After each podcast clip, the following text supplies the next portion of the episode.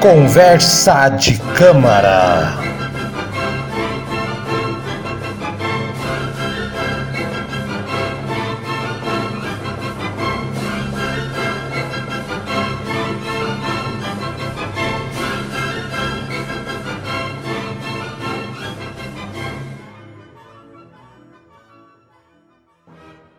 Senhoras e senhores, chegamos no número 10, a nossa conversa de Câmara. Quem diria que esse projeto que foi debatido durante um ano, não, é mentira, durante foi três dias que a gente criou o projeto, ele ganhou vida própria, está caminhando. Olá, Eduardo, aqui é o Haroldo falando. Você está na linha, Eduardo? Olá, estou na linha, sim.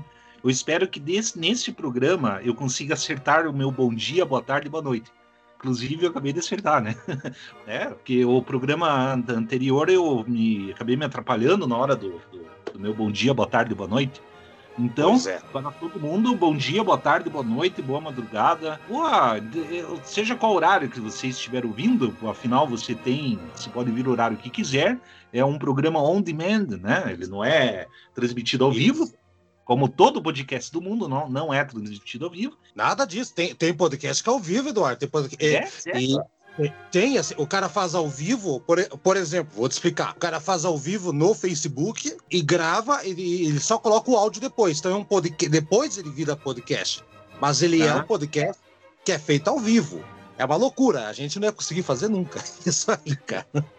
Vivendo e aprendendo. Ah, trabalhão, trabalhão. O, inclusive, o, o, um dos nossos ouvintes mais assíduos, que escutou todos os programas, aliás, que é o, é o Ednei Jordani, que trabalha comigo lá, ele escuta todos. E ele faz o podcast dele chamado O Pior do Brasileiro, é um podcast dele semanal, ao vivo toda segunda, olha só. E na terça-feira ele coloca no, no, na, na podosfera aí, para todo mundo ouvir. Então você pode ver tanto ao vivo e participar. E essa parte é legal, o pessoal pode participar, mandar pergunta. O nosso não dá muito certo, né, Eduardo? O pessoal manda pergunta aí. Mas só espero que o Ednei não use nosso programa como exemplo de pior do brasileiro. Não, até mesmo é. porque nós. Até mesmo porque a gente não, não, não, né? A gente, a gente, não, a gente não recebe cheque de 89 mil para cima para baixo, a gente está longe de ser o pior do brasileiro, né? A gente também não é preso numa operação numa sexta de manhã e perde o cargo de governador, né? governador. Aliás, o governador do Rio, o cara, o cara, o cara, o cara já, já é eleito sabendo que vai ser preso, né? Impressionante. Ah, cara. Faz parte. É, é, tipo o metrô de Curitiba, o cara tem que prometer para ser prefeito. Vai fazer? Não, tem que prometer. Então o governador do Rio tem que prometer que vai ser preso. Então tá, estamos enrolando aqui. Tamo, olha só, o Eduardo escolheu para último hoje, o último programa da primeira temporada. Não vai acabar o programa, né, Eduardo? Não vai acabar, né? Não, não vai não. Vamos reformular o programa, fazer uma nova abertura, novo template, vamos, vamos discutir aqui como é que vai ser. Mas assim, a nossa parada vai ser de uma semana, até uma semaninha de folga que você vai ter da gente só, vai. só para dar saudadezinhas. E o Eduardo falou para mim, Haroldo, caramba, a gente tem que colocar um gigante para fazer o último programa. E eu estou de acordo. Fala aí, Eduardo, qual é o gigante que todo mundo já está lendo aí e qual é a música, maestro? Realmente, o gigante é o Ludwig van Beethoven. Lud Ludwig. Eu acho que se pronuncia em alemão, se pronuncia Ludwig. Eu não tenho certeza. Ludwig van. Beethoven. E eu realmente eu escolhi para fechar com chave de ouro um grande compositor e uma das melhores obras de Ludwig van, van Beethoven, que é sua terceira sinfonia, a chamada Sinfonia Heróica.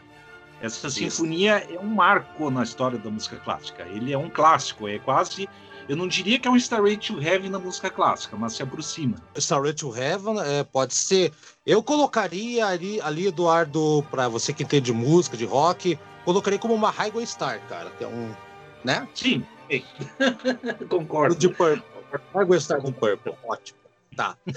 Eduardo, esse programa a gente vai focar novamente na sinfonia, tá? Né? A gente já fez duas vezes, deu o resultado, apesar do Berlioz ter dado aqueles pec, pec, pec, pec, pec. A galera é. escutou, entendeu, foi solidária a nossa pobreza tecnológica. E agora, e aí a comprar é importante ter conteúdo, cara, para ter conteúdo. E a gente vai fazer o mesmo esquema, então a gente não vai contar a vida do Beethoven, até mesmo porque a vida do Beethoven deveria ter uns oito programas em sequência, Ah, biografia riquíssima. Embora, Rodo, eu vou fazer uma correção para você agora. Eu, eu vou abordar um pouco de contextualização, tá? Eu vou abordar assim um pequeno trecho da vida de Beethoven que eu acho que é importante para essa obra.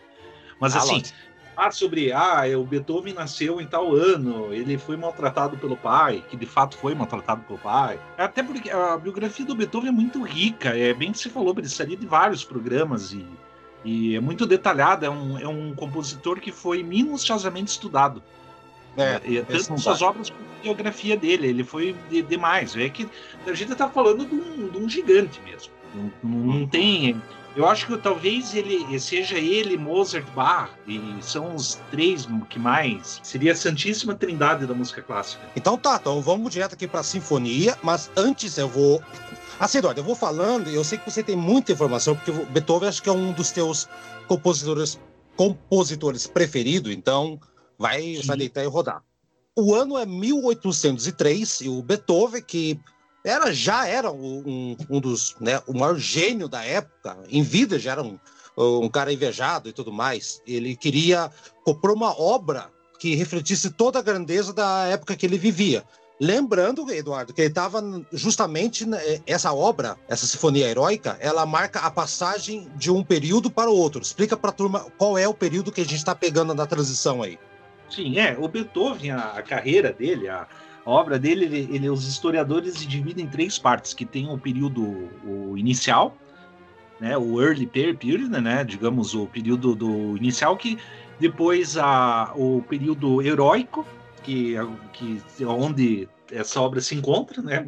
Coincidentemente, olha só, essa sinfonia tão importante que até batizou, do, do, do, do batizou o nome do, período de vida dele.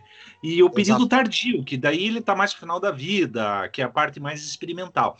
O que, que é? O primeiro período, ele tá no, mais no início da carreira, ele tá mais mozartiano, ele tá mais classicista. Embora ele já esteja, assim, praticamente rompendo com as convenções da época, mas ele ainda era, ele estava dentro daquelas convenções. E depois desse período inicial, que é mais um período mais voltado para o classicismo, mais Haydn, mais Mozart, Haydn foi professor dele, inclusive, portanto, abrir esse parênteses.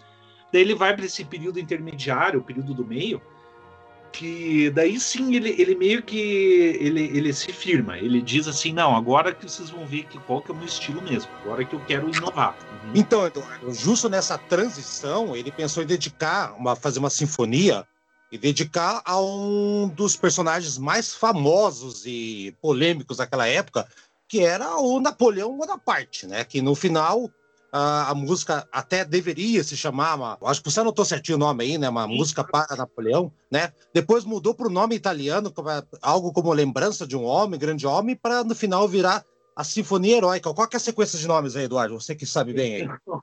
É, eu, eu vou voltar mais um pouco no tempo agora para explicar essa questão do, do, do Napoleão Bonaparte é que o Beethoven, ele como ele era um produto da época dele, não deixa de ser. Ele na época, ele qual que era a ideologia do Beethoven? Ele era um, um, um alguém influenciado pelo iluminismo.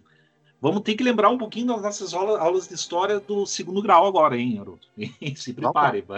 Vamos lá, vamos lá. Se lembra, se lembra quando, quando surgiu, lembra daquelas aulas que o professor explicava o que, que era iluminismo, que o iluminismo surgiu é, uma das coisas que o Luminismo pregava era, era o, o, o anti-absolutismo, ou seja, o iluminismo, os iluministas eram contra os reis, né? Os reis absolutistas, eles eram contra a monarquia, correto, né? Exatamente. E assim, o Beethoven, como sendo, assim, ele era fruto da época, assim como muita gente era, que nem ele, ele era um cara que realmente tinha a, o, o iluminismo como ideal, tanto que na, na época dele, eu tenho uma biografia de Beethoven aqui, que eles até fazem uma distinção interessante, que eles dizem que existiu um iluminismo alemão, que o nome, é, eu não sei se vou acertar o nome, a pronúncia do nome, mas é, seria Aufklärung, né, que seria um, uma espécie de Obviamente. ideologia da época, sabe?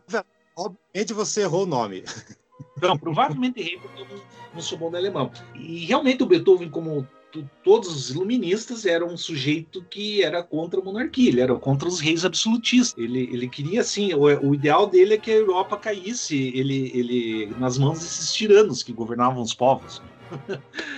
Nessa ideologia antimonarquista, o Napoleão Bonaparte ele personificava o herói dele. Ele era o, o ser humano ideal. Ele era, chegou, era um tipo um salvador que chegou para livrar a Europa dos monarcas. Assim, e justamente porque o Napoleão ele era um cabo do exército que foi indo, virou cônsul e acabou virando alto. E no final, que daí o Beethoven ficou decepcionado com ele, que ele se autocorou. Então, esse é um cara que veio de baixo, subindo, subindo. Então, ele era uma lenda, na verdade, lá da, até, até então, até explodir essa, aquela, aquela, aquela batalha violenta, a, a coalizão da Grã-Bretanha, da Áustria contra a França e tudo mais, ele era um herói. No momento que o Beethoven, tanto que o Beethoven se inspirou muito, e olha só, Eduardo, que legal, foi um período que ele quis, ele criou uma nova maneira de fazer sinfonia, porque até então a, a sinfonia primeira do Beethoven, a segunda, tinha muito de Mozart, muito de Haydn, né? Tinha, né? A estrutura, né? Não, não que não sejam geniais, são ótimas, porém ainda não tinha aquele toque de, de Beethoven. E nessa terceira a, a sinfonia, ele, ele pegou, ficou tão grandiosa, depois a gente vai falar detalhe por detalhe aqui, que ele queria já colocar isso como homenagem ao Napoleão. Até que deu. Ó, ah, só para só o pessoal entender a grandiosidade, o pessoal tá falando, puta, mas é uma sinfonia. Ah, já fazia sinfonia na época, o que tem de diferente? Só para ter uma ideia, para que o pessoal entenda, a sinfonia número 2, do, do, do, primeiro movimento da sinfonia 2 do Beethoven, foi escrita apenas um ano antes, foi em 1802. Ela tinha 363 compassos, Eduardo. A sinfonia no, no primeiro movimento. Só o alegro inicial do terceiro movimento tem o mais que o dobro, cara, tem 695, quase o dobro na final. E até a nona sinfonia, que foi lá em 1824, lá para frente, o Beethoven não empreendeu uma coisa tão ambiciosa que nem a terceira, que chegou a 45 ousados minutos, Eduardo. Olha o tamanho da música que ele queria Sim. dedicar ao, Napoleão. E, que, e por, por, que, que, o Napoleão foi chutado da, da, da, citação aí, cara? O Napoleão, ele, ele encarnava todos os ideais iluministas do, do, do que seria um herói, né? Ele, ele seria bem isso que você falou, alguém que começou de baixo e por seus próprios méritos, e não por méritos hereditários, como os reis tinham, né? Os méritos hereditários, era de nascença. Ele, por sua própria luta, chegou ao poder e queria levar. E e ele supostamente queria livrar a Europa do, da tirania dos reis absolutistas. Só que o, o, que ocorreu? O Beethoven, de fato, ele, ele fez essa sinfonia pensando no Bonaparte. Né? Ele, não pensando assim, não, eu vou é. fazer é, uma, uma, uma sinfonia para descrever o personagem. É, é, é, ela não é uma sinfonia programática, que nem era do Berlioz, que tem uma descrição exata do que ele quer passar.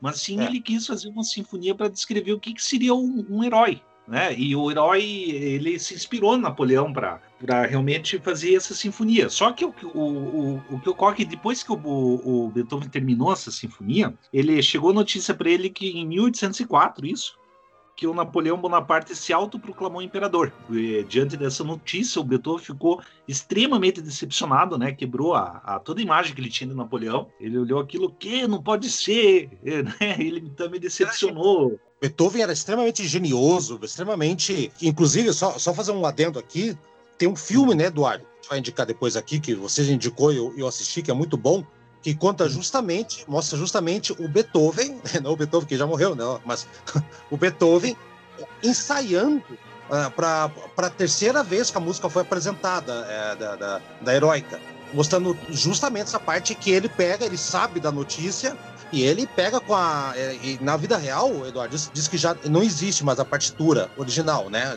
Tem, acho que tem partes, né? Ele pega uhum. aquelas penas, e o papel era bem grosso, ele pega e com força, rasga o nome de praticamente, joga a tinta vermelha em cima, pisa com o calcanhar, vira o nome. O que ele, ele, ele rasgou isso ia chegar. Ele ficou muito decepcionado com essa notícia. Ele pegou um manuscrito, ele não chegou, não é o manuscrito original da sinfonia, mas é como se fosse uma, uma, uma cópia, vamos dizer assim, Isso. uma cópia um pouco mais revisada, tudo. Ele soube dessa notícia, ele pegou o frontispício dessa é, da capa, né, da, dessa partitura manuscrita, e ele retirou a dedicatória que tinha para o Napoleão Bonaparte, mas ele, ele, ele resolveu apagar com tanta raiva que chegou a rasgar o papel. E, e, e essa capa dessa sinfonia existe até hoje, ela está em museu, Taro. Tá? Olha que interessante. A capa, a capa sim, uhum. a capa está.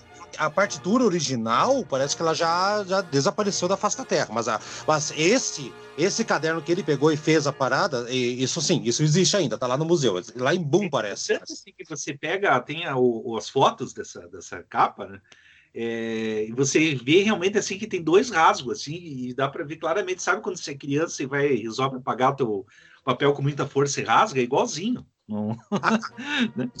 É, igual, Beethoven, é igualzinho. O Beethoven, o Beethoven ele, ele, ia odiar. Lembra da década de 80, Eduardo, 90, que tinha aquela borracha para apagar caneta? Que era azul. Tragédia, que até inventaram o tal do, do, do corretor lá, do leak paper, cara. Puta, quanto caderno, eu, eu me senti o verdadeiro Beethoven, né? Foi apagar, rasgava três, quatro cadernos, cara, inferno, bicho. Beethoven foi precursor, né, cara? E olha que o papel da época lá não era o papel da gente, não. Era aquele papel, uns pergaminhos grossos pra caramba, Eduardo. É, eu acho que sim, né? Eu acredito que não sejam as mesmas técnicas de fabricação do que hoje. E daí, de fato, ele ficou furioso, né? O quê? Não pode ser. Daí ele chegou, rasgou, ele pagou, rasgou. E daí, quando essa sinfonia foi publicada, e ele, ele ficou tão magoado com essa história que ele mudou o nome da sinfonia. Que ele, ele essa, essa sinfonia, ela originalmente chamava-se Bonaparte, Sinfonia Bonaparte. E ele ficou tão magoado com essa história do Napoleão ter se autoproclamado imperador que quando essa sinfonia foi finalmente publicada por uma editora, né, a partitura dela, foi publicada, e foi mudado o título. Foi mudado o título para Sinfonia Heróica, que até, até hoje é conhecida como Sinfonia Heróica. Antes da Heróica, ela teve um outro nome, em italiano. Não, isso que eu tava falando. Era, ela se chamava Sinfonia Bonaparte. Teve o um nome intermediário. Dá um segundinho que eu vou tentar procurar aqui. Vai falando que eu vou tentar procurar aqui, Eduardo. Vai falando. Mas tem. É, é, ela. Então, retomando, né? Quando ela foi publicada, ela se chamou Sinfonia Heróica, composta para celebrar a memória de um grande homem. Mas pensa ah, na mágoa do. Isso, isso, pronto, pronto. É. É, tipo, é. eu estava certo e você certo também, é isso mesmo. É o complemento, é. Sinfonia Heróica. Exato, exato. Pode continuar daí. É, mas pensa na mágoa do Beethoven, porque ele, ele, ele apagou o nome, ele tirou a dedicatória para Beethoven. E é, tirou o nome dele na, no, no, título da sinfonia. Eduardo, para Napoleão, você falou dedicatório para Beethoven, dedicatório para Napoleão. Ah, sim, desculpa, desculpa. Eu estou confundindo os nomes aqui. É, ele retirou a, a dedicatória para Napoleão e no lugar ele deixou uma grande de uma indireta. Olha só, composta para celebrar a memória de um grande homem. Olha a indireta que ele deixou, né? Foi um dos maiores indiretos da história. Ele, ele, daí a, a sinfonia foi dedicada ao, a um dos mecenas dele, que é o príncipe, deixa eu anotar também com outro nome alemão, né?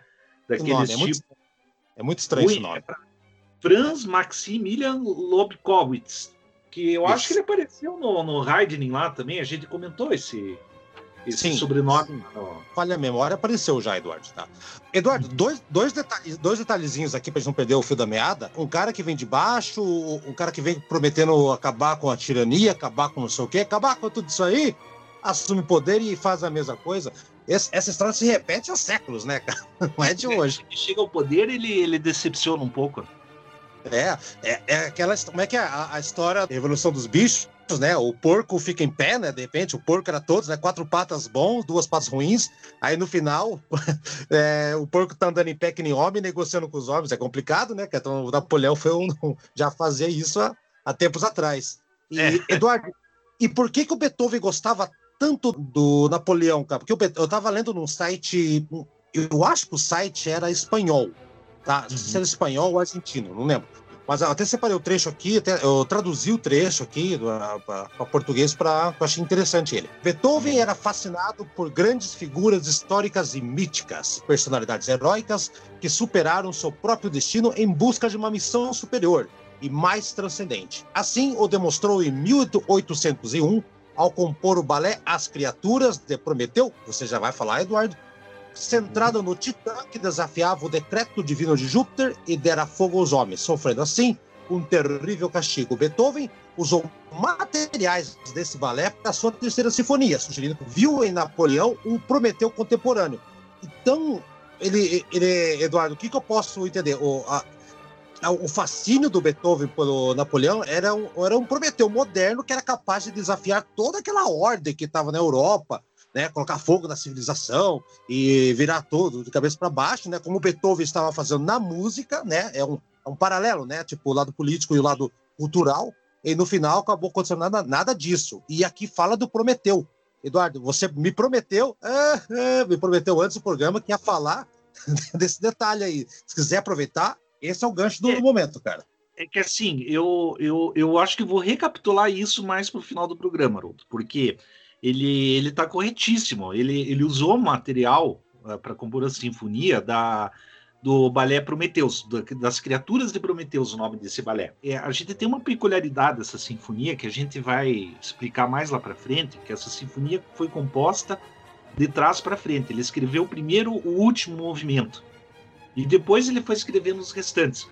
Tanto é que é o, o, o primeiro movimento, o tema do primeiro movimento, o riff, vamos dizer assim, né? Ele, ele é derivado, inclusive, do tema da, do, do último movimento. É uma derivação. Quando chegar no quarto movimento, como a gente vai ouvir tudo em ordem, eu separei trechos, o trecho do Balé de Prometeus realmente que existe, da onde ele tirou o tema do quarto movimento e também de outras composições do Beethoven que ele já utilizou ao mesmo tempo. O tema, ele, o Beethoven, ele, ele era bem fixado no tema do quarto movimento. Ele tinha, acho que devia ser o uma, uma coisa que ficava na cabeça dele dia e noite, assim, sabe aquela melodia que fica grudada na tua cabeça? É, martelando, martelando, ele, tive que, ele, ele é. tentava achar formas de colocar aquilo na partitura de várias maneiras, né? É, e ele é um. Nossa senhora, o cara, ele tinha uma. Ele era obcecado mesmo por aquele tema e, e falou: Ó, vou exorcizar. Várias vezes ele exorcizou já, né? Porque já, ele é a quarta, na verdade, a quarta composição dele que, que aparece esse tema. Mas a gente vai entrar com mais detalhes quando chegar lá no final, né? Ótimo. Só lembrando aqui, Eduardo, só lembrando que uh, o Napoleão ele acabou invadindo Viena também, tá? Eles é, chegou em 1819, as tropas napoleônicas chegaram lá e o Napoleão estava vivendo em Viena e ele ficou escondido no porão da casa do irmão dele, né? O Karl. Ficou lá tampando um, o call, fazer um call center, na verdade, cobrindo os ouvidos com almofados. E lembrando que o Beethoven já estava com problema de surdez, que a gente não vai falar aqui, né? Esse é um tema para outro eu programa. Queria falar um pouco. Eu queria falar um pouco, se você me permitir, sobre a surdez de Beethoven. Só, peraí, só terminar aqui então, Eduardo, aí você fala da surdez é. do homem aí. Na época ele tá compondo a música, já estava começando a aparecer ali os sinais, né? Tanto que a, com medo e, e, sentindo na pele toda. Na pele não, né? Tá sendo bombardeada a cidade dele lá. Ele acabou declarando que a vida dele estava uma desordem, né? Só escuto tambores, canhões, misérias humanas de todos os tipos. Na verdade, o Beethoven, esse, esse, ataque aí, esse bombardeio, só confirmou a decepção do Beethoven.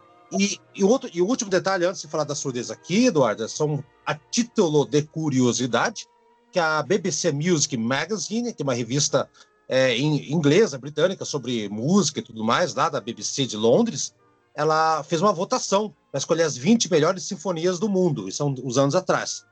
Chamou 151 maestros e essa obra ficou em primeiro lugar. Primeiro. Em segundo ficou daí a sua nona sinfonia, que é a coral, e aquela e a famosa quinta, que é aquela dan ficou, pasme, em apenas décimo lugar. Me surpreende, sabia, cara? Eu achava que talvez a, a quinta sinfonia estivesse primeiro, mas surpreendentemente, né? A heróica é boa também, é ótima, né? Então é, justifica. É difícil dizer qual que é melhor, viu? Porque o Beethoven ele tem quatro sinfonias que são absolutamente geniais que é a terceira aqui que a gente está falando, a quinta. E a quinta, o, o, ela é super famosa, o primeiro movimento dela, mas a sinfonia inteira, na verdade, é um espetáculo.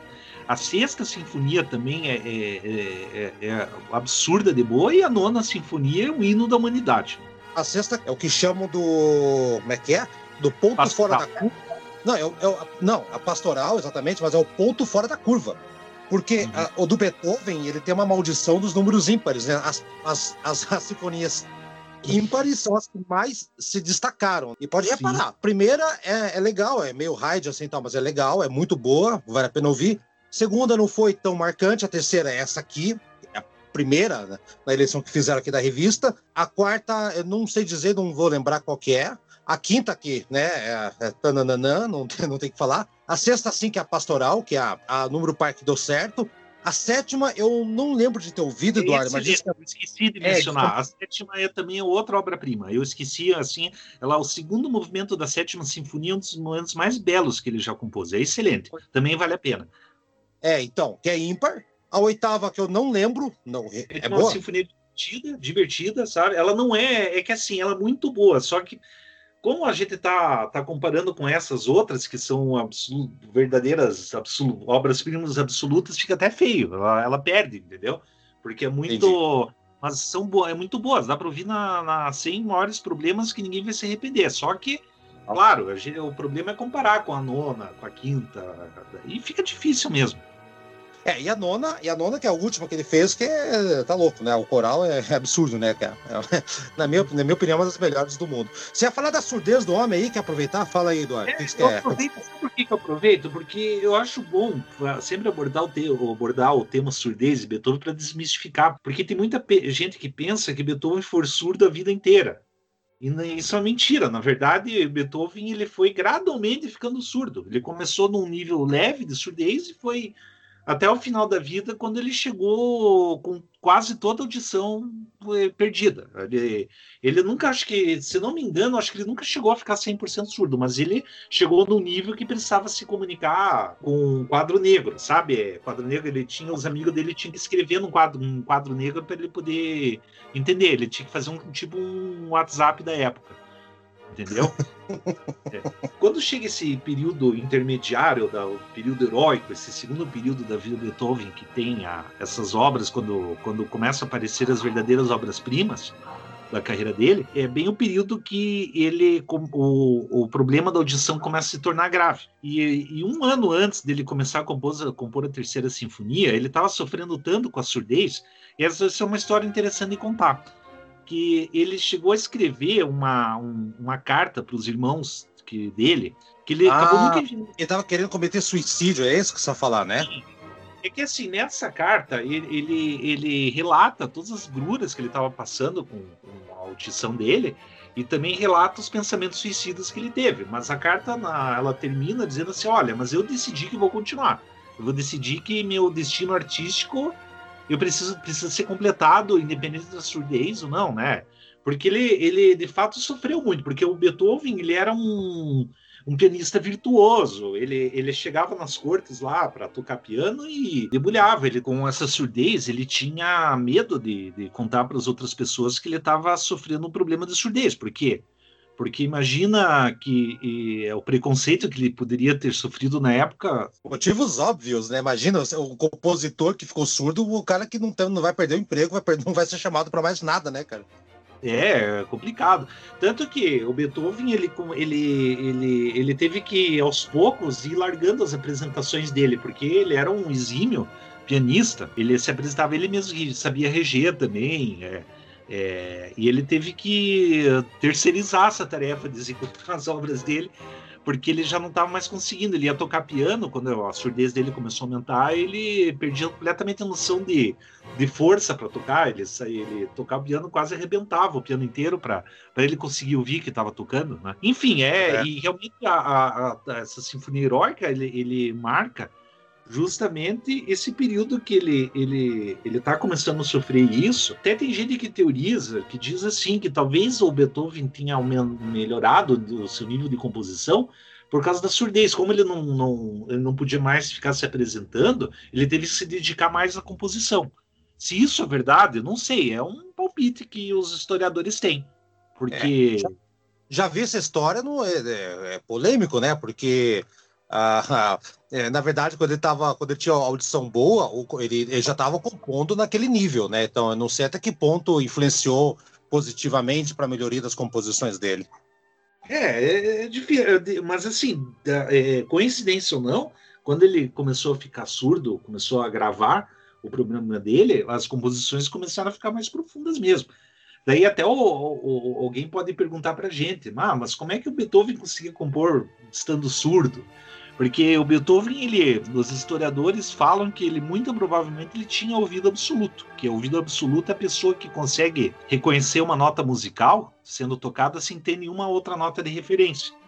Ou é. seja, aquele tipo assim que ouve um barulho lá, ele fala, opa, isso é um sol sustenido. Sem ter nenhuma outra nota de referência. Falando em referência, você comprou um cachorro, cara? Não. tá, tá, tá, ouvindo aí? Você tá, tem um cachorro aí, cara. Olha, eu, eu, eu tô ouvindo de longe aqui. Falei, o Eduardo comprou cachorro e não avisou, cara? Não, não é? De onde tá o cachorro aí? É, o vizinho que tá com o cachorro latindo aí. Ah, mãe Deus. Pra quem não sabe, o Eduardo tem um vizinho que escuta sertanejo, tem cachorro que late. O vizinho é agradável, né, Eduardo? Esse cachorro, acho que ele tá latindo em si bemol, viu? Ô, oh, brincadeira, não tá. ah, tá cantando au, au, au, au. tá cantando Beethoven. Putz a vida. Vamos partir para a sinfonia, estamos explicando demais. Acho que a galera quer ouvir e conforme a gente vai chamando os movimentos, a gente vai dando as nossas impressões e seguimos o baile aqui. Mais algum detalhe que você queira antes de começar aqui a falar da, dos movimentos? Não, vamos começar a ouvir. É importante que o ouvinte tenha em mente que a gente tem realmente aí uma, uma sinfonia que é histórica, é, é, é um marco. Vamos dizer assim, a gente acho que pela, a gente pela primeira vez trouxe um, é, não, não é pela primeira vez, eu estou me expressando errado, mas de todas as músicas que a gente trouxe até agora, de todas as obras que a gente trouxe até agora, essa aí é com certeza a de maior peso, é, de maior importância na história da música clássica, sem dúvida alguma. A gente só escolheu a que foi eleita né, por 151 dos principais maestros, hein? Vamos, vamos, vamos com responsabilidade. Qual que é a orquestra? Quem é que tá regendo o que vai tocar? Que inclusive tá tocando de fundo agora aqui. Quem é que a gente vai ouvir? Qual que é a orquestra? É. Então, esse aí a gente tá ouvindo aí com a Filarmônica de Berlim, e sobre a regência, sobre, né? Não é sobre, sobre a regência do maestro Herbert von Karajan. Ah, cara... Desculpa dar risada, mas o, ca... o, cachorro tá te respondendo aí ao mesmo tempo. É, eu tô mudando de quarto aqui de novo aí, porque não tem condições. Participar. É o, é o cara, esse, esse cara é um dos monstros sagrados, né, cara, da, da, da maestro, né? Monstro cara, ele é um artista de, de, música clássica que teve maior, mais discos vendidos na história. Ele é o, ele é o popstar mesmo da música clássica. Esse aí, é. esse aí muito se deu bem. Ele, ele, ele, e o Liszt, né, cara? O Liszt como compositor e ele como maestro, executor, né? Então, os Sim. dois ali. É. Eduardo, vamos lá então. Primeiro movimento. Eduardo, antes de mais nada, vou falar as minhas impressões, e aí você deita e rola depois. Beleza. O Beethoven dá duas, é, dois, dois golpes, né? Pam, pam, uns acordes secos, assim, como duas chibatadas. Parece que tá, tá chibateando. Chibateando é boa, né? Tá dando umas porradas no, no, no, no, no, no Mozart, cara. Eu tô fazendo briga com o Mozart, com o Napoleão, cara. Parece que ele tá Sim, dando né? Chibatada nele, né? E a música em seguida, uma melodia que vai deslizando pelos violinos, violoncelos. A música me deu uma impressão bem nobre, calorosa, fica na cabeça, gruda realmente já começa uma coisa heróica, né? E a música vai se movimentando por instrumentos de sopros também, vai para trompa, vai para clarinete, vai crescendo, vai pegando velocidade, como alguém correndo pegando impulso até saltar, volta para uma coisa mais tranquila, aí volta para essa essa parada de correr, assim, parece que a sinfonia tá pegando é, um galope, então é uma coisa é, de tirar o fôlego, de cara, já tira o fôlego, assim, essa, essa sinfonia. Eu imagino o impacto que foi isso na época, Eduardo. O que, que você tem a dizer aí? Ah, eu também acho. A sinfonia, é, a gente tem um bom exemplo de heavy metal na música clássica. Fazendo um anacronismo sem sentido, mas é uma música bem pesada mesmo.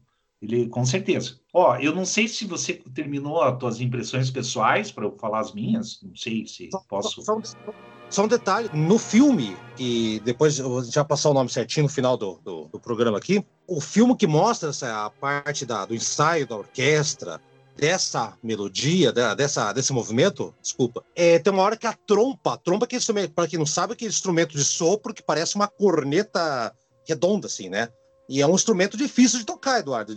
Eu, eu, eu posso, ah. posso falar, porque eu toquei trombone, toquei baixo tuba, toquei trompete, toquei bombardino, aprendi na época de escola bombardino, e a trompa, e a trompa eu não conseguia, porque a trompa você assopra, é, não é que no trompete, você, pum, na hora sai o som. O ar tem que percorrer tudo aquilo, então o cara tem que ter um time na cabeça, tipo de um segundo antes da nota. É, é bem complicado. E no filme, você lembra bem, Eduardo, dessa cena? O cara da trompa começa a tocar uma parte, do, uma parte da melodia antes de começar todos os instrumentos juntos. Ele antecipa. E o pessoal uhum. para. Não, tá errado, você tá louco. Porque o pessoal já tinha, ainda tinha cabeça é, na, nas sinfonias, como eram feitas pelo Haydn ainda, que era tudo padrão, né? excelentes, né? maravilhosas, espetaculares, mas não eram nada é, disruptivas, né? eram todas tradicionais. E o Beethoven falou: não, não, tá tudo certo, esse mesmo tem que ser, roda o barco. E aqui dá para ouvir ah, justamente o momento que a trompa entra antes de todos os instrumentos, é, tipo, anunciando e todos vêm depois. Ou seja, genial, Eduardo. Fala aí, agora tá com você. Não, sim, é, eu, eu, eu acho assim que essa essa primeira primeiro movimento, para mim é uma batalha. O primeiro movimento é como se fosse uma batalha, é, vamos colocar assim num sentido meio abstrato, mas como a gente está falando de uma sinfonia heróica, uma sinfonia que quer descrever um heroísmo, né? Ele se inspirou em Napoleão Bonaparte. Ninguém é herói sem não ter uma batalha, né? Sem uma batalha. Ele e a sinfonia justamente começa na na, na, grande luta, da onde vai surgir o herói. E é por isso que realmente é uma, o primeiro movimento é bem barulhento, pesado e por muitas vezes tenso. Ele é tão tenso, na verdade, que uma hora, isso não sei se vai lembrar outro, mas você perceba que tem uma hora, essa hora talvez seja na hora da trompa, se não me engano. Mas tem uma hora que essa, a orquestra ela, ela começa a tocar um acorde extremamente dissonante, que daí entra a trompa, bom, né? Eu acho que é essa parte que você está falando. Sim, exatamente, é bem depois da trompa, exatamente. É, então, já, tô, aquilo é. lá é um acorde extremamente dissonante. Aquilo lá, na época, deve ter sido muito chocante aquilo, porque aquilo lá é tipo é tipo aqueles acordes de bossa nova. Não sei se, o, se é. o, não, a minha comparação tenha sido esdrúxula, mas por que, que eu disse acorde de bossa nova? Porque acorde, quando se pega um violão para tocar bossa nova, você tem uns acordes absurdos de dissonante, com um monte de, de número e coisa e tal. E, e, realmente aquilo lá deve ser um acorde daqueles bem difícil de, de colocar na cifra. Só reforçando o que você está falando, o filme também mostra isso, e relatos que eu li que até hoje o, os músicos, eles, é, eles praticamente, eles você falou um dia, um dia desses aí no programa que eles são praticamente atletas, né, cara? Essa aqui, cara, é a, mara, é a ultramaratona dos caras, porque os caras é tão enérgica essa, essa sinfonia, esse movimento da, da, da sinfonia heróica, que é um desafio. Os caras erravam constantemente, era muito complicado tocar essa, essas partes que, que o Beethoven compôs aqui, principalmente o primeiro movimento. Sim. Não, é, eu lembro no, no, no filme, eu, eu, faz um bom tempo que eu não assisto esse filme, mas ele tenta retratar a revolta do, do pessoal da orquestra, porque eles ficavam reclamando, mas Beethoven se fez um negócio muito difícil aqui, não está entendendo nada, o que, que é para fazer? e justamente essas bizarrices que aparecem no meio, né? E, mas, assim, em resumo, minha, minha, minha interpretação do primeiro movimento que é a batalha. É realmente, assim, a, é onde o movimento onde o herói está sendo moldado. Como eu falei antes, é uma assim, essa sinfonia ela não tem conteúdo programático, como já expliquei em outros episódios. E eu acho assim que pode ter sido, pode ser até de repente uma batalha espiritual mesmo. A sinfonia justamente quer retratar assim o que que o que que leva um, um, um um herói a surgir, que não é da, da, da tranquilidade, sim do, do, do conflito, do, do, da luta. Provavelmente o Beethoven, talvez, assim como ele estava pensando em Napoleão, talvez ele estava até pensando numa batalha ao pé da letra, com canhões e tiros, mas vai saber, né? Isso a gente só podia, só tem como descobrir se a gente pudesse perguntar para Beethoven, né? Mas Beethoven não ia revelar isso aí. Não, não, porque imagina fazer uma mesa branca com Beethoven, se Beethoven, você nos ouve, você nos ouve? Não consegue é, falar. É, mesmo se a gente conseguisse ouvir ele, a gente não ia entender nada do que ele diz, é tudo em alemão.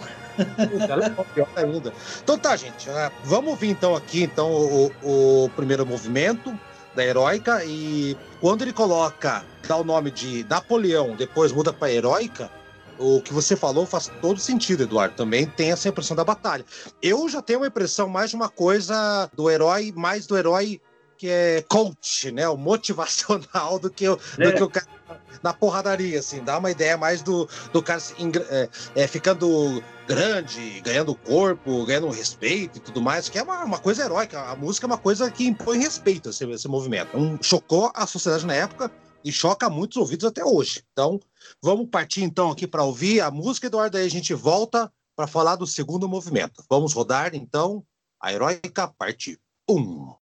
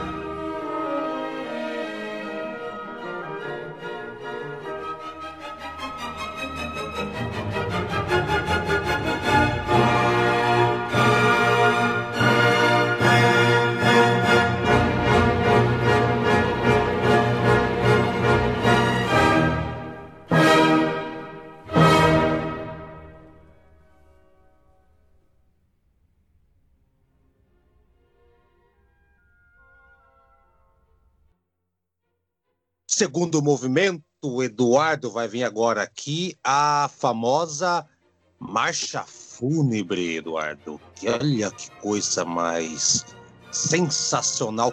Como Beethoven mudou do primeiro para o segundo movimento, essa também é uma das coisas que se destaca na, sinfonia completa, que todos os movimentos eles parecem é, pequenas sinfonias à parte. Né? A minha impressão segundo movimento, que aliás serviu de, é, como fundo de funerais de presidente lá dos Estados Unidos em diversas oportunidades, né? bem famosa lá e no mundo inteiro por consequência.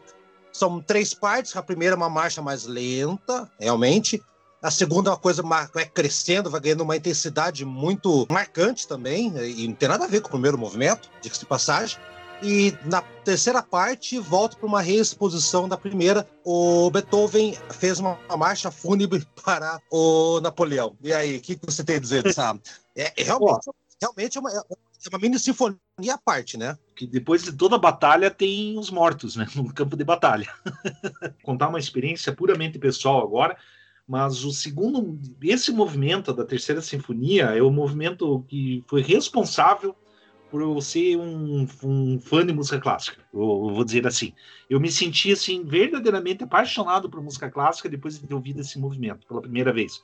Primeira vez que eu vi esse movimento foi um choque, porque eu achei tão absurdamente, tão épico esse movimento, tão bom, tão absurdamente emocional, de, o que tem uma, um peso emocional, esse movimento de um absurdo, eu, eu achei assim, pô, mas não é possível que alguém compôs um troço desse, que esse troço é titânico, sabe? É, é, eu não, não tenho nem palavras para descrever. Eu, eu acho que esse aí, o segundo movimento da, da, da terceira sinfonia, para mim é um dos grandes momentos da música ocidental. Isso aí, sem dúvida alguma é absurdo. Eu fico até hoje, quando eu fui escutar de novo essa sinfonia aí para gravar, antes de gravar esse programa, eu, eu, eu revi, né? Vamos dizer assim, fazia muito tempo que eu não escutava e, e realmente, meu Deus, que movimento bom isso aí. Tá? É, uma, é um troço absurdo mesmo.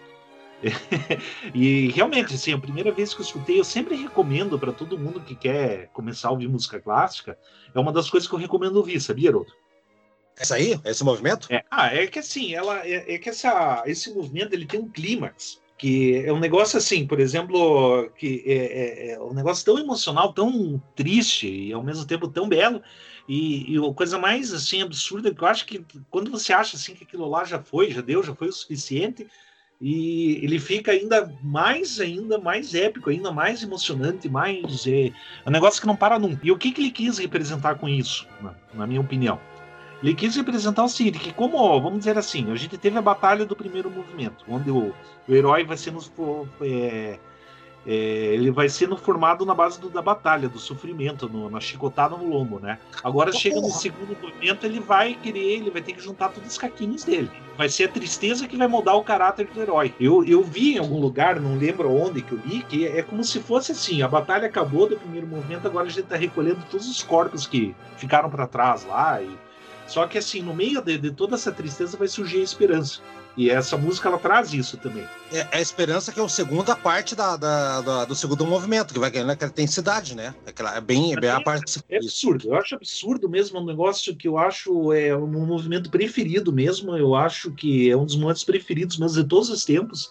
De todas as é. músicas que eu tenho na vida, essa é uma das minhas músicas preferidas, é o segundo movimento dessa, da terceira sinfonia, da sinfonia heróica. Eu acho. Confissão, oh, Eduardo, que confissão é essa? Sério? Assim, é, Não, é linda. Que... É. Eu acho. Foi, não, mas é real mesmo. Eu acho uma das minhas músicas preferidas mesmo, pessoal, mesmo, totalmente pessoal. Eu acho o segundo movimento da heróica. Eu acho absurdo Olha, mesmo. Né? Ó, engraçado que do, do, dos quatro movimentos da, dessa sinfonia, a que, a que eu mais gosto é, é o primeiro. Engraçado, né? O segundo é sensacional, exatamente. Vamos ouvir então aqui, Eduardo. Acho que já falamos, não vamos ficar falando, oh, é maravilhoso, vamos pôr para ouvir, a gente vai ficar enchendo linguiça aqui então, vai. É melhor a gente já ouvir o segundo movimento antes que eu comece a chorar aqui. Isso é, vai. Tua homenagem, Eduardo, então vamos lá para o segundo movimento com o Carahan. E qual que é a orquestra mesmo? É de Londres, é isso? Tô louco? Não, orquestra a Filarmônica de Berlim. Filarmônica de Berlim com o Carahan. Então vamos lá então, segundo movimento.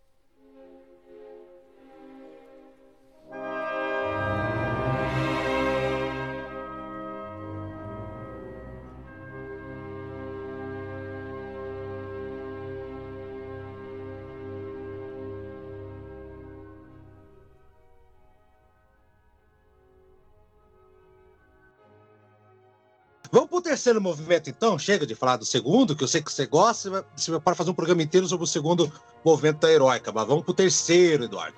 O terceiro, aquele que você já havia dito, que é o scherzo, né? Em italiano, que é um termo para. que é a parte mais solta aqui de toda a sinfonia, né? Geralmente o terceiro movimento faz esse, esse joguinho para a galera dar, uma, dar um respiro, né? Também depois do primeiro e do segundo movimento, tão intenso, tem que dar uma respirada, né?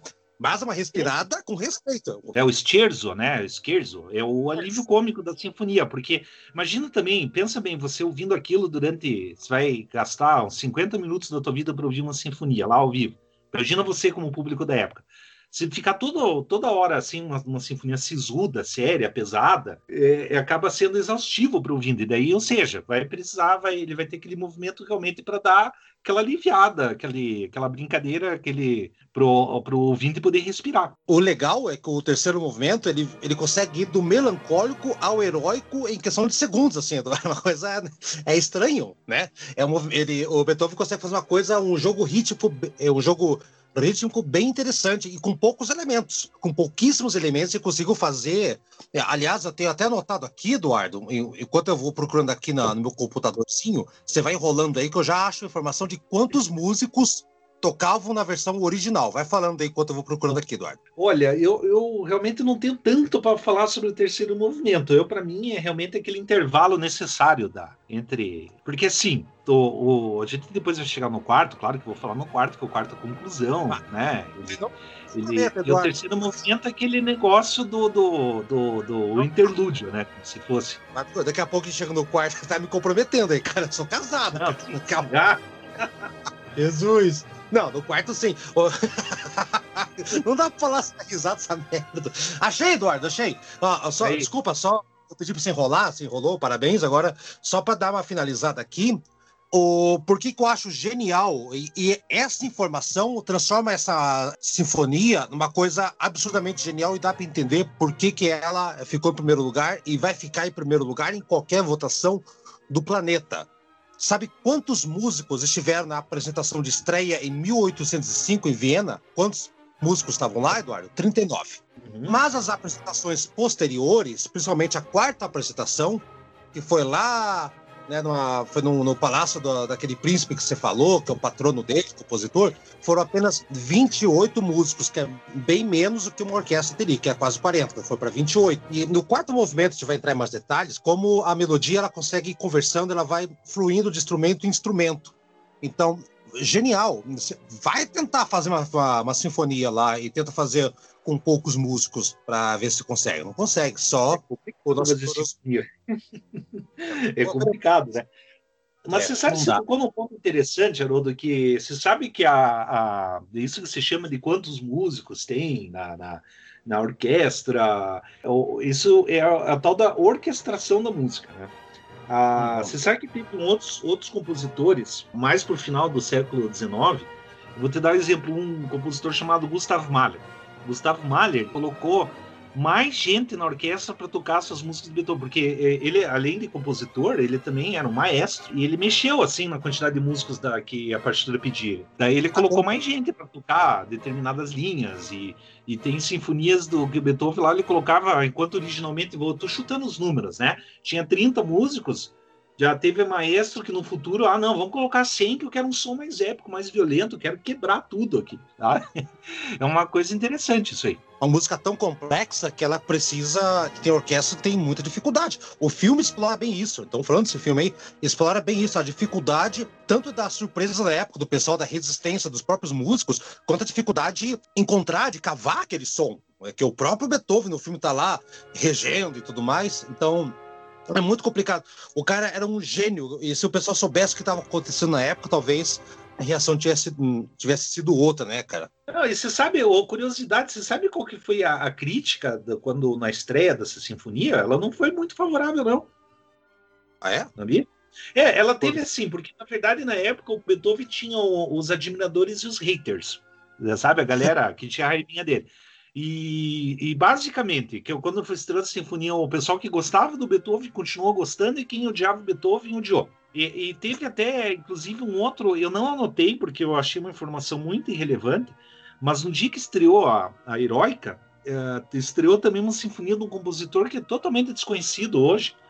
Eu, eu não anotei o nome, eu peguei essa informação na Wikipédia, que também Nossa. numa da sinfonia de um outro cara. Daí eu, por curiosidade, fui ouvir na, na no YouTube, YouTube, e eu achei, sabe, eu achei uma gravação dessa sinfonia desse compositor obscuro e, pô, não tem nem comparação, tá? É uma sinfonia assim, tudo bem, escuta, não vai agredir teus ouvidos, mas não tem nem comparação sinfonia, é uma sinfonia assim totalmente certinha, quadradinha, bonitinha, mas, pô, de repente do lado desse monumento, dessa obra titânica, né? Fica uma coisa é. bem. Mas de fato, causou estranheza na época, causou mesmo, e teve crítico que falou que, que achou assim meio desproporcional. Sabe aquelas coisas lá que, que a primeira vez que ouve acaba não gostando muito. Pois é. E o, o Beethoven tinha seus haters que queriam cancelar, e vamos cancelar ele. É, então... Mas é real, é, não era unanimidade, ninguém é unanimidade, né? E ele não. tinha, ele com certeza tinha gente que, que não curtia assim tanto ele, assim, é. porque tinha gente que pensava assim, não, música boa mesmo é música do tempo de Mozart. Esses jovens de hoje, como Beethoven, fazem uma. Os, os caras falam pro Beethoven, ah, Beethoven, não dê ouvidos a eles. É, então.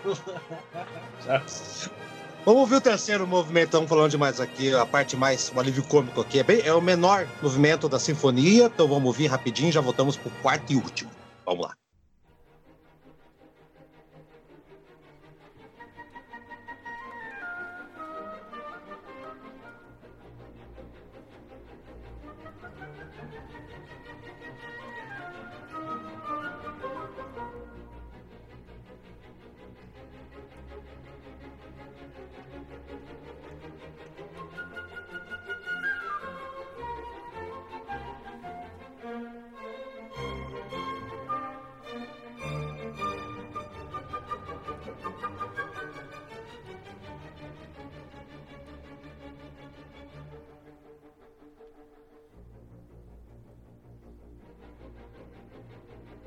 Thank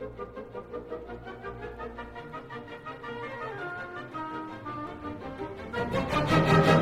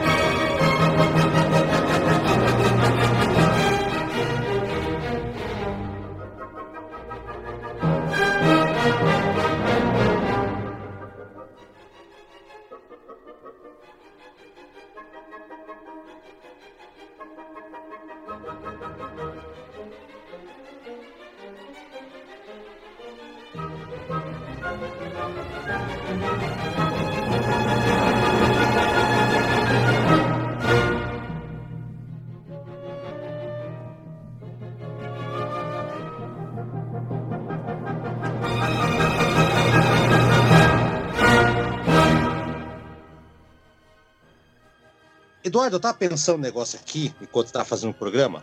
Essa sinfonia, esse, o tema do programa de hoje, ele é muito bom de fazer. Muito bom de fazer, por quê? Porque é uma música conhecida, tem muita informação, o pessoal sabe qual que é, tem muita gente que sabe da história. É uma música fácil de escutar, fácil de falar. Ao mesmo tempo, esse programa é uma porcaria de fazer. Por quê? Pelos mesmos motivos. A música é muito famosa, já falaram tudo. É difícil tentar encontrar novas palavras, novas análises para essa música já, já passou dos 200 anos faz muito tempo. Já falaram o que tinham que falar, quem somos nós. O que a gente pode fazer aqui é só dar a nossa impressão e contar a história para quem não conhece. Temos que ser humildes, até, eh, mas você sabe sim que eu, às vezes eu leio análise de, de, de músicas, de música clássica, uh, não só dessa, mas de várias outras obras que eu fico de cara mesmo, que tem autor, que tem uns insights de, de ouvir uh, uma, umas músicas que eu fico assim impressionado, não sei de onde a pessoa consegue ter aquele entendimento, tá entendendo o que eu quero dizer? Porque é legal, eu vi, oh, massa, não sei o quê, mas tem gente que consegue ter, é, extrair significados que, que eu fico realmente impressionado e, e, e, eu tenho toda a humildade, a gente tem que ter toda a humildade do mundo de, de, admitir que quem somos nós, né? Será que a gente vai conseguir trazer algo de novo? Duvido, é. mas, mas o que importa, né? De, de qualquer forma, eu, eu não, lembra que eu até falei para você que, nossa, a gente, a gente falou isso em off, né? A gente tem que que, putz, eu queria tanto fazer um programa sobre heróica, mas eu não me julgo capaz de fazer, né? Justamente nesse sentido, porque eu não sei se ia conseguir trazer algo de novo, mas sabe como é que é, né? Que se dane, vamos falar mesmo. Qualquer coisa, põe um fake news aqui. É, inventa uma história aí, qualquer coisa, né? Ó, é, Scupetov, ele fez para Cristóvão Colombo. Não, mentira, não é isso. Ó, esse pessoal que fica procurando pelo ovo, é uma coisa como uma coisa. Eu escrevo, Eduardo, é, resenhas de, de rock clássico lá pro, por antigas novidades, né? Outro projeto que eu tenho. Então você sabe muito bem que eu, eu tenho. Eu tento criar a roda, não tem porquê. Eu passo minhas impressões, explico por que gosto, porque a música não é para ser analisada, não é uma coisa, ó, nesse instante, tal, tal, tal, tal. É música para ser sentida. E esse pessoal que eu vi, eu, eu acabo, eu acabo lendo alguns comentários de música clássica do dito, cara, tem cada gente que quer parecer que entende mais do Beethoven do que o próprio Beethoven. sabe? Então, não, é uma coisa chata. É, é, tem que fazer o quê? Tem que falar, pessoal, escuta porque é bom por causa disso, disso, disso, né? Se você tem outra Sim. visão, é outra visão. Ninguém é dono da verdade. Dá para fazer, eu entendo, a análise acadêmica da música dá para fazer, óbvio. Se pegar assim, ó, vamos ver aqui esse tema e agora modulou para para Mi bemol menor, e olha que genial a recapitulação da coda e do e não sei o que, sabe? Daí é, é até é. certo ponto é legal, mas só que não é aquilo que, na verdade, aquilo não é exatamente o ouvir da música, né? Você acabou de falar que o segundo movimento é quem te chamou. Cara, aposto minha perna direita que quando você ouviu, a tua reação foi puta caralho, que tesão de música. Cacete, que coisa. Como... Cara, é de arrepiar, vou ter que ouvir de novo. Essa foi a tua reação. A tua reação não foi, nossa, que si bemol mais bem colocado. Nossa, mas é. É, esse, esse compasso é genial. Isso, sim, isso faz essa música, música muito boa. Não aí, nota 10. Ah, bravo, bravo. Não, é a emoção. É emoção que faz. Música clássica, tire essa história, gente, que, que colocaram de filmes, da, da. Isso é culpa daquela elite babaca que os caras pareciam o bonequinho do Monopólio, do jogo do Monopólio, que antigamente, sabe? Que as, as famílias esse povo babaca. Bonequinho do monopólio. monopólio, sabe? Essas famílias aqui que iam no Clube Curitibano nos anos 60, aqui falando de Curitiba, dos clubes sociais antigamente, que é tudo metido. Cara, esquece essa turma toda. Sente a música, cara. Quarto movimento, por exemplo, Eduardo, é, arranca de um jeito, ela, ela sai de um jeito heróico, violento, sabe? É bem curiosa essa música, porque tem um é. tema bem então, tema que vai se repetindo, vai, vai indo de um instrumento para o outro, uma variação é, do mesmo tema, e de, de novo, né? O Beethoven fazendo isso com pouquíssimos instrumentos. Por isso que a música é de arrepiar, cara. Calma, joga aí, cara. Mas, não, de, deixando de lado, assim, óbvio, eu, eu até gosto de análises acadêmicas, assim, às vezes me dá umas curiosidades, tudo bem. Mas, assim, agora, antes de entrar nessa música, Haroldo, eu, eu, eu vou trazer outras curiosidades antes, porque é o seguinte, o quarto movimento, o tema do quarto movimento, que é da onde o Beethoven começou a compor essa sinfonia, ele começou daí. Né? Olha que curioso, ele começou do final. O tema dele, na verdade, era uma fixação dele, era uma obsessão dele, esse tanan, tanan, tanan, né? Esse que, que o pessoal vai ouvir. Ele tanto é que ele apareceu antes já em três obras do Beethoven esses, esses, essas melodias. E eu separei, Haroldo, para o ouvinte ouvir a título de curiosidade, ah, aonde essas, essas melodias já apareceram antes. A primeira ah, vez que ele utilizou, esse tema foi numa obra, olha só que interessante, uma obra que não foi publicada, é tipo um bonus track do Beethoven, sabe? Aquelas obras de estúdio que nunca não saiu em disco. Né? Sabe? Se existisse indústria fonográfica na época, seria música que não saiu em disco. A partitura não foi publicada oficialmente. Uh, publicou, porque às vezes sim, ele compôs muita coisa. A, a, toda a obra do Beethoven, ele, ele, além da parte que foi publicada, de fato foi lançada, entre aspas, ele também tem bastante e composições que simplesmente assim não foram publicadas. Os historiadores catalogaram, porque pegaram rascunho ou a partitura lá estava inteira. Uma dessas músicas que não foi publicada é justamente a música mais famosa dele, que é a música do Gás, né, do, a, a Por Elisa, né, Elise, que é uma, é uma peça, pequena peça de piano que não foi publicada em vida e foi inclusive descoberta uns 40 anos depois que Beethoven morreu, foi descoberta no, entre os objetos pessoais deles que, que eram guardados para ver como é que é. Daí ele, essas obras são classificadas como, como assim, ele tem uma sigla para classificar essa obra que é WOO. Sabe o que significa WOO? É Work Without Opus. Sabe? É uma coisa ah, assim, não, não. É, é, é, que assim, não é, é que eu, é como se fosse assim, trabalho sem opus, né? E without opus. Daí tem o WOO. E... É, o, o, Opus é, é, a coletânea, é, é, o, é, o Opus 1 é, tem, é o conjunto de músicas que formam um Opus, para deixar bem claro para todo mundo. Sim, sim, só para explicar, né? Claro, toda vez que o, o, cara vai publicar lá, ah, olha só, eu publiquei meu Opus 1. O Opus 1 do Beethoven tem três trios para piano. Que, inclusive, o Opus 1 do Beethoven é excelente, tá? Fica uma dica também. então, eu, eu, o cara começou bem, né? E, e, ele tem realmente composições que não foram publicadas nunca, tudo, né? E dessas composições, ele tem uma obra chamada dele, olha só que interessante, 12 contradanças para orquestra. E dessas 12 contradanças para orquestra, tem a sétima contradança, que é a primeira vez que ele utilizou o tema aqui da, da, do quarto movimento dessa sinfonia. Vamos ouvir aí, Haroldo? Vamos tá. pôr para ouvir? Vou lá então. então. então. repete, agora vai ser qualquer, Eduardo? Repete certinho para eu poder pegar certinho a, a, faixa aqui. Repete aí. É a sétima contradança das 12 contradanças para orquestra. WOO 14. Vamos lá, com isso aí, depois de volta para ver mais um então, tá? Peraí.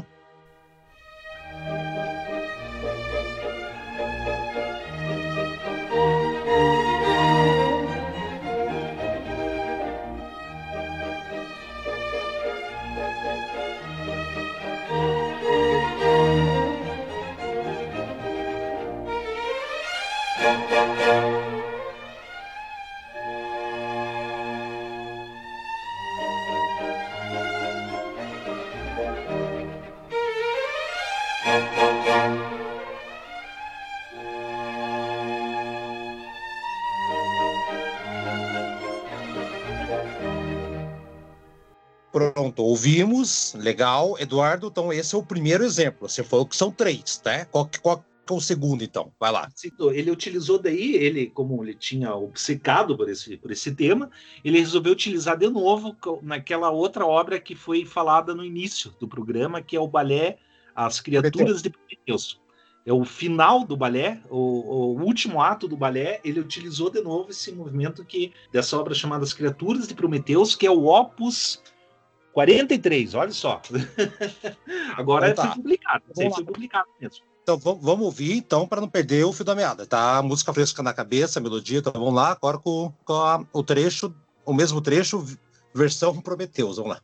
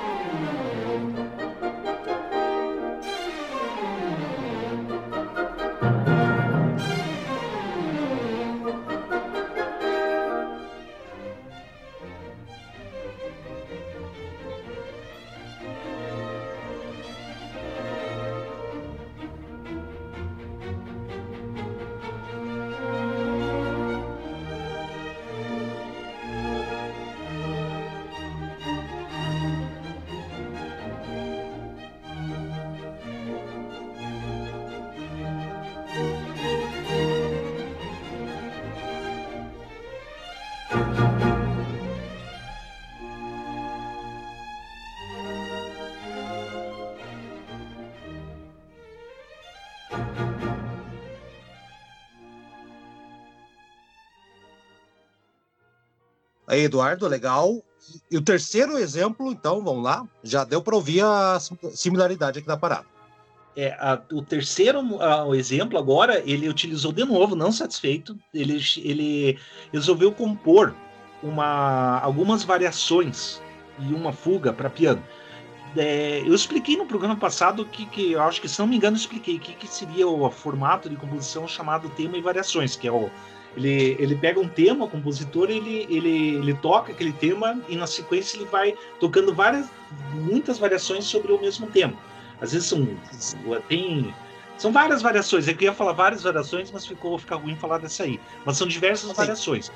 E daí ele pegou esse tema, quarto movimento de novo, e ele resolveu fazer variações para piano. Daí para e, e olha, eu acho muito legal. Tanto é que essa obra para piano ela foi apelidada mais tarde de variações heróicas. Sim, essa obra é comprida, tá? Ela tem, tem um monte de variação, você gasta uma meia hora da tua vida escutando. É muito legal, eu gosto. Mas eu separei mais o comecinho, quando ele começa mais a variar um pouco, só para você ter uma noção que quer variações sobre um tema. Pode pôr aí, Haroldo. Vamos lá então, vamos rodar então com, a, com, essas variações do piano, daí a gente vai, volta e vamos pro quarto movimento em si. Todo mundo já está vacinado, já sabe o que vai ver pela frente. Vamos lá, pau na máquina.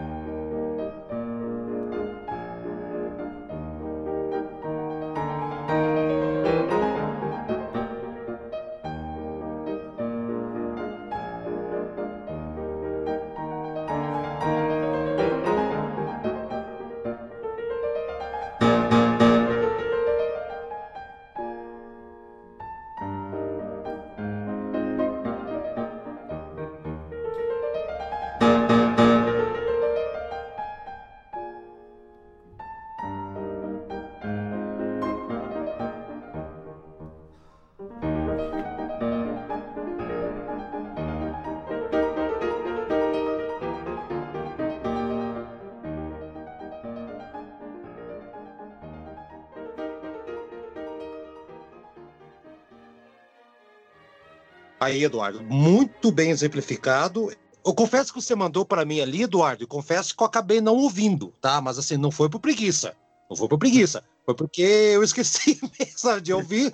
Então, estou ouvindo aqui na, na, né, nesse instante, ok, maravilha. Para quem não sabe, esse programa a gente sempre grava na, na, na, quinta-feira. E na quinta-feira eu capotei. Eu dormi, falei, Eduardo, não vou, tô cansado, e eu nem consegui me preparar ouvindo essas músicas, mas me deu tempo para ouvir toda a sinfonia novamente. Eduardo, de verdade, é, dá para ouvir assim. Por que será que o, que o Beethoven tinha fixação com essa melodia, cara? Você tem uma pista aí ou não? Não sei, não tenho pista todo mundo já ouviu o, os exemplos, realmente o Beethoven tá. Realmente, né, Eduardo? O Beethoven tava ali com essa ideia na cabeça. Então fala aí mais um pouquinho da música. Não sei se vai, vai fazer mais um comparativo aí ou não. A palavra é tua, amigo. Vai lá. É, ele é, é, realmente é ser curioso, não, não, se sabe da onde que ele. Por quê, por qual motivo ele tinha essa fixação com esse tema na cabeça. Beethoven não é o único compositor que teve essas ideias fixas, né? Lembra do, da Sinfonia do Berlioz? É fixa que, mas, mas nesse caso, uma ideia fixa não na, não na sinfonia, é uma ideia fixa de várias músicas, é uma coisa é, estranha, né? É, coisa estranha. O Shostakovich é um outro exemplo também, que ele tem temas assim que já foram utilizados em mais de uma composição. Acredito na próxima temporada eu vou querer pegar alguma coisa para falar sobre o Shostakovich, tá? Porque eu acho que esse aí merece um programa para ele. Sabe qual banda de rock também fez a mesma coisa com esse de usar a ideia fixa? Qual? O Ramones.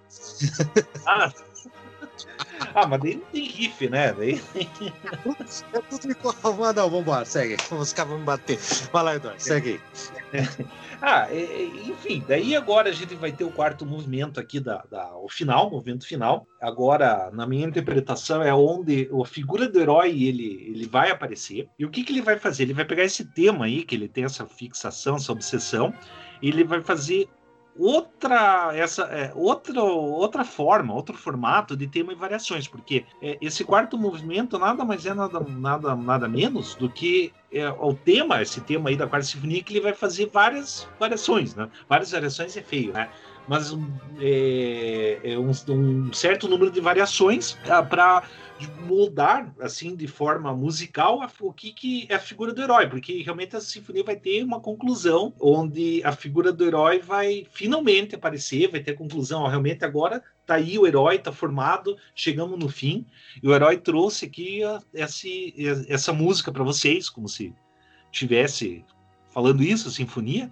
Mas assim, eu falo de forma extremamente abstrata, é muito difícil de explicar isso aqui, né? Mas é realmente, temos a conclusão, tudo, parece que tudo se fecha, né? Agora, parece que todas as tramas que, que essa sinfonia explorou se fecharam agora numa conclusão coesa. O primeiro movimento é o caboclo na porrada, né? Ele lá, e pau, não sei o que, tá, tá, tá, tá, vai se formando, né?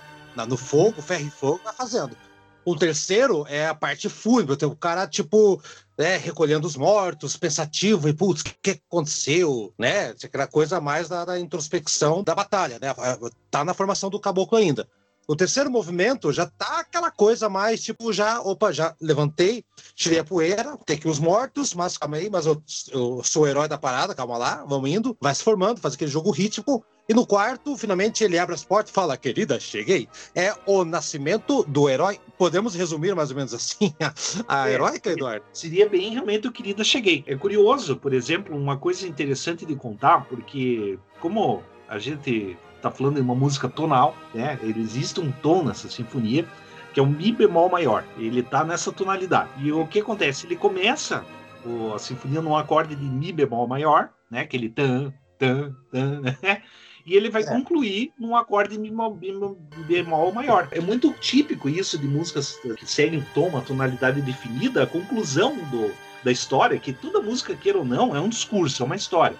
Para você ter uma sensação de completude, de, de, finalização, você termina a música realmente no primeiro acorde. Começa no, no, naquele primeiro acorde e termina no, no, mesmo acorde. E essa música é curiosa. Depois que acaba de todas as variações, está lá ele vai ter um acorde de mi bemol para finalizar, dar um ponto final na história. Tá aqui o herói, querida, cheguei, pá, acabou, pronto. então tá, galera. Acho que não tem muito o que falar mais. É realmente uma bela escolha para o encerramento da nossa temporada. Então, antes de ouvir, então, Eduardo, o quarto movimento, Vamos deixar aqui uns recados para o pessoal que está nos ouvindo. Próxima temporada está chegando. Eduardo, confesso a você que eu achava que a gente ia fazer programas não tão bons. Eu achava que a gente ia sofrer um pouco, mas reescutando tudo, cara, a gente fez uns programas absurdamente sensacionais, assim, cara, sabe? Não querendo ser o, o, né, o argentino da, da, da parada, momento de sonho de aqui de água. Mas assim, cara, a gente teve essa audácia de fazer um programa para falar de compositores famosos ou não, né, melodias, canções, sinfonias, é, quarteto de corda, famosos ou não, para um público que, ao meu entender, estava carente, porque eu estava carente de um podcast que falava que falasse regularmente sobre isso. Você também estava carente aqui no Brasil. Tem um podcast estrangeiro que fala sobre música clássica. Tem o Stick Notes, que é, é muito bom. Mas eu, tirando esse, eu não conheço mais nada. Aqui no Brasil, então, não existe isso aí. Eu conheço um blog chamado. Como é que é? Eu esqueci o nome do Euterpia, se não me engano. Eu esqueci o nome agora do blog, que é excelente esse blog. Só que o pessoal desse blog faz muito tempo que não atualiza. Uma pena, porque. Eu eu gostei. Eu depois eu pego o nome aí, mas no, no próxima temporada eu acho que até vou fazer propaganda desse blog. Porque eu acho. Ah, os caras têm umas análises das músicas que enriquece muito mesmo. Legal. Então, por próxima temporada, Eduardo, então vamos, a gente vai reestruturar, vamos seguir com esse formato, vamos dar, a gente vai só deixar mais dinâmico, deixar uma, umas divisões mais diferentes no, no, programa. Então tá aí, então acho que já a gente vai voltar para a segunda temporada, sim, pessoal. Eu agradeço de coração, Eduardo, acredito que também todos que tiveram a paciência de ouvir a gente, os que seguiram a gente, muito obrigado, que comentaram no Facebook, muito obrigado mesmo todo mundo. Nós fazemos isso de graça por amor à arte, amor à cultura, porque a gente gosta mesmo. Nada impede que quem queira patrocinar a gente esteja à vontade, os mecenas estão, estão perdidos. Mas assim, enfim, Fica o nosso agradecimento e vamos o Eduardo quer dar o teu tchau para a gente voltar para a próxima temporada também. Estou falando como se a gente fosse ficar um mês fora, né? É uma semaninha só. Vai lá. Não, eu agradeço a todo mundo que tem ouvido. Peço desculpas aí por qualquer atrapalhado nosso. Enfim, agradeço tudo. Eu espero que eu, eu, a maior esperança que pelo menos eu tenho aqui é de pelo menos ter apresentado alguma, alguma música e ter feito diferença na vida de alguém. Eu espero, Exato. sim, realmente tocado o coração de algum ouvinte. Exato. Esper esperamos que tenha acontecido isso. Então, para encerrar nosso programa, vou deixar você encerrar com chave de ouro. Diz aí então novamente o nome da orquestra, do maestro e qual é o nome oficial do último movimento que a gente vai ouvir. Até a próxima temporada. Vai lá. É, agora vamos ouvir o quarto movimento da Sinfonia Heróica pela Orquestra Filarmônica de Berlim, regida por Herbert von Karajan. E não falamos do Richard Kleiderman, não colocamos música deles, prometemos seguir assim, tá? Falou. Abraço, gente. Até a próxima temporada. Obrigado pela atenção. Vamos embora. Tchau.